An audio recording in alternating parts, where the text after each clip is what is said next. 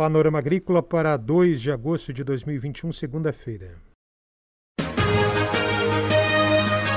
A EPAGRE e a Secretaria de Estado da Agricultura e da Pesca apresentam Panorama Agrícola, programa produzido pela Empresa de Pesquisa Agropecuária e Extensão Rural de Santa Catarina.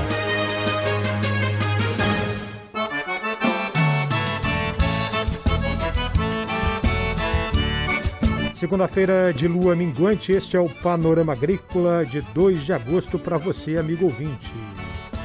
O ditado de hoje é o seguinte: o preguiçoso trabalha dobrado.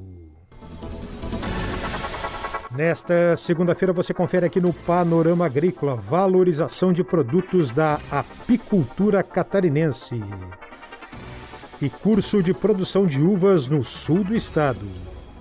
Ouça o Panorama Agrícola em plataformas digitais de podcast, SoundCloud e Spotify.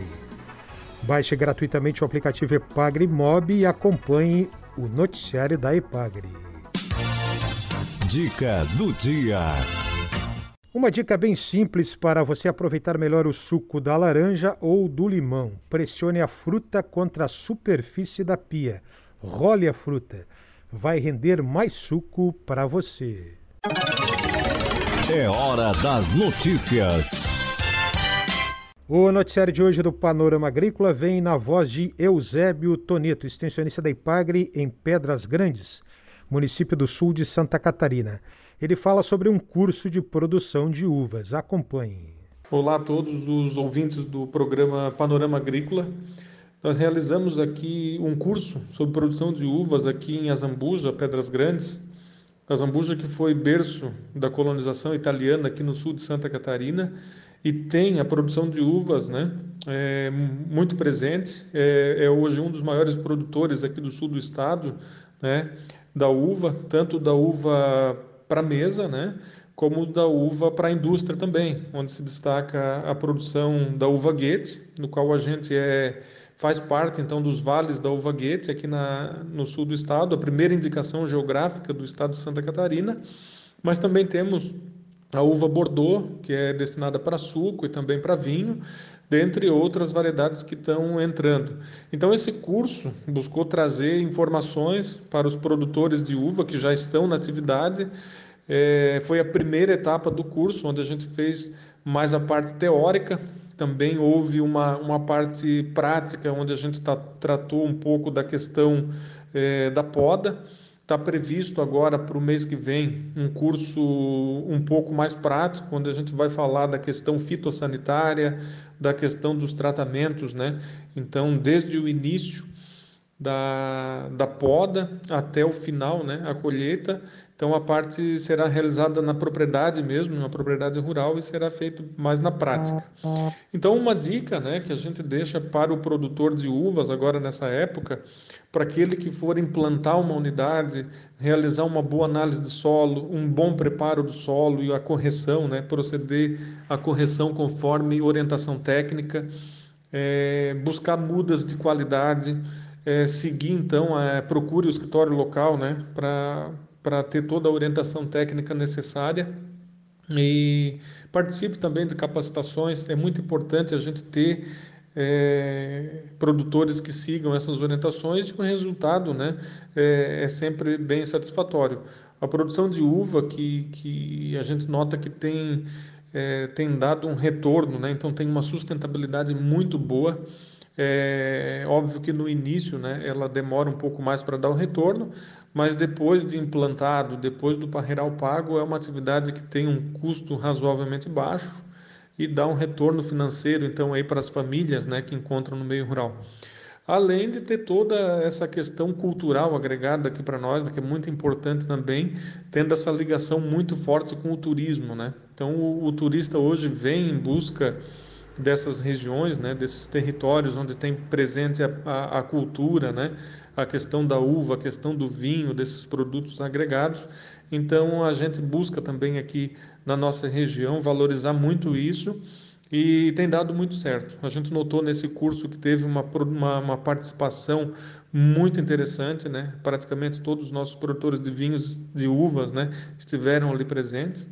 A gente também tem previsto até final do ano algumas capacitações na parte da elaboração do vinho também. Então seria mais ou menos isso. A gente agradece aí a oportunidade e continuamos à disposição. Um abraço. Você ouviu no noticiário do Panorama Agrícola Eusébio Toneto, extensionista da Ipagre em Pedras Grandes, sul catarinense. Confira a entrevista de hoje. Na entrevista de hoje ouvimos Rodrigo Duria da Cunha, engenheiro agrônomo da Divisão de Estudos Apícolas da EPAGRE. Ele destaca a valorização de produtos diferenciados para agregar valor à apicultura em Santa Catarina, como o mel de melato da Bracatinga. Olá, Mauro. Santa Catarina possui uma extensa área de mata nativa, grande diversidade de plantas, tipos de solo e outras particularidades regionais. Isso possibilita que nossas abelhas produzam muitos tipos de méis, com cor, aroma, sabor e consistência diferentes. Tem o mel silvestre, produzido em maior escala no estado, mel de eucalipto, mel de uva do Japão e possui também alguns méis bastante diferenciados, tais como esse que é o mel de melato da Bracatinga. O setor demanda pela valorização de produtos diferenciados, Inclusive está registrado como uma meta do Plano de Desenvolvimento da Apicultura e Meliponicultura de Santa Catarina, que é um documento elaborado pela Câmara Setorial e foi criado a partir dos objetivos e diretrizes da apicultura e meliponicultura catarinense.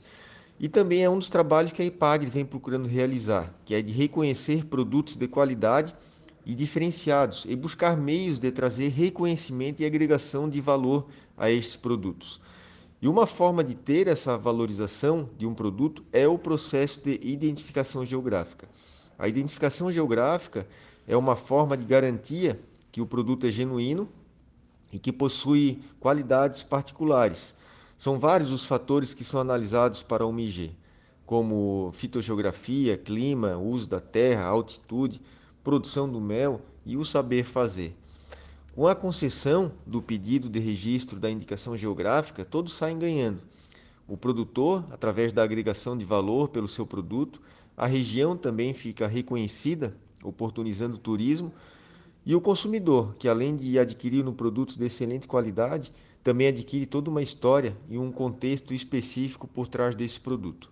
Esse Rodrigo Duria da Cunha, da Divisão de Estudos Apícolas da EPAGRE. Sobre o mel de melato da Bracatinga do Planalto Sul Brasileiro, indicação geográfica de denominação de origem, Ivanir Sela, que é o presidente da FASC, a Federação das Associações de Apicultores e Meliponicultores de Santa Catarina, fala agora aqui no Panorama Agrícola sobre a criação de um grupo gestor para dar sequência aos trabalhos.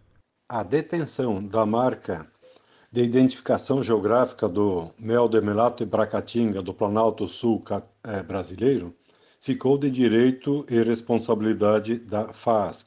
O, o que temos até agora é apenas o registro da marca, que é o primeiro passo. O segundo passo agora é formar um grupo gestor, que é formado aí por produtores, técnicos, pesquisadores, empresários ligados ao setor e outros, é, para que esse grupo defina as especificações do produto que, que pode ser comercializado com essa marca, quem poderá é, utilizar essa marca e outros detalhes aí da operacionalização da utilização da marca é, do, do mel de melato é, com a identificação de origem.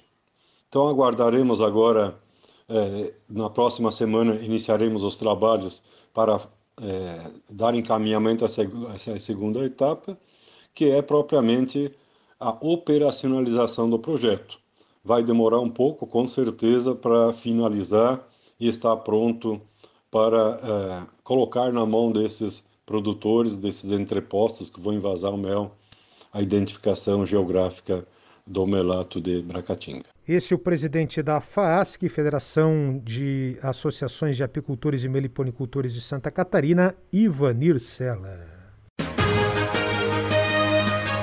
A EPAGRE e a Secretaria de Estado da Agricultura e da Pesca apresentaram Panorama Agrícola, programa produzido pela Empresa de Pesquisa Agropecuária e Extensão Rural de Santa Catarina.